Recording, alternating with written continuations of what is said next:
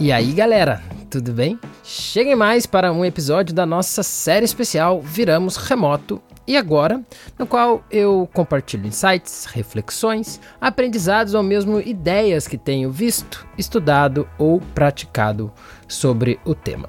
Tudo isso a partir da perspectiva do design organizacional para ajudar as organizações a lidarem com esse contexto de hoje e, quem sabe, até fortalecer essa prática daqui em diante.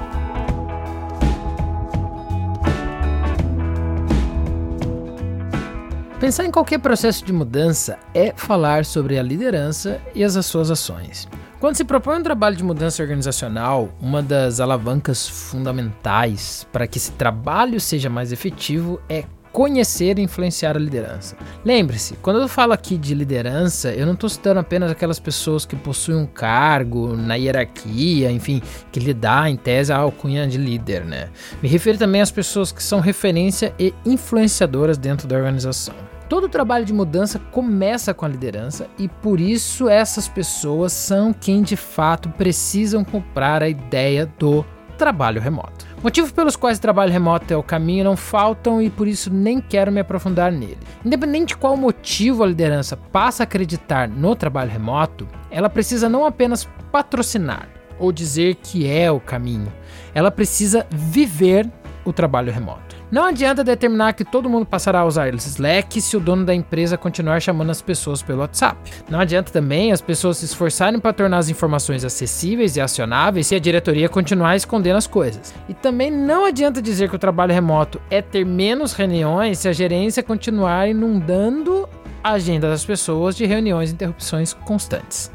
Uma das coisas meio sem sentido que eu vi de colegas que trabalham em, grandes empresas e tal é que quando começou a ser implementada aquela ideia de home office opcional, uma vez por semana e tal, suas lideranças diziam que todos podiam ficar em casa nesse dia que era direito deles.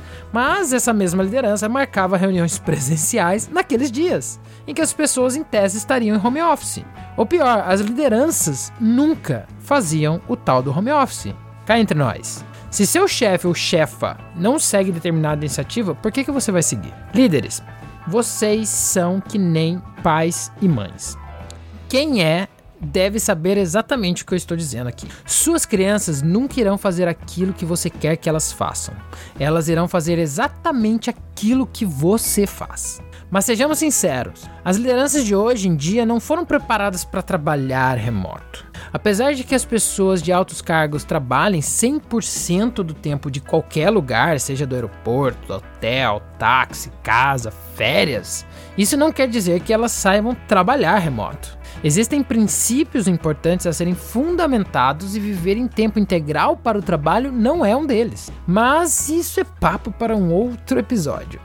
Então, você líder, você acredita no trabalho remoto? Você quer que as pessoas do seu time efetivamente trabalhem remoto? Você quer que as pessoas sejam produtivas e tenham qualidade de vida? Então comece por você.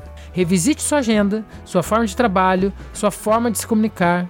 Veja se suas atitudes são aderentes ou não ao trabalho remoto. Você é uma pessoa muito competente e vai saber lidar com essa mudança. Ou não.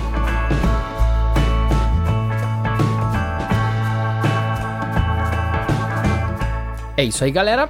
Fiquem antenados que qualquer hora pinta um episódio aí para você ouvir. Dúvidas, perguntas e sugestões já sabem onde me encontrar. Até a próxima, valeu!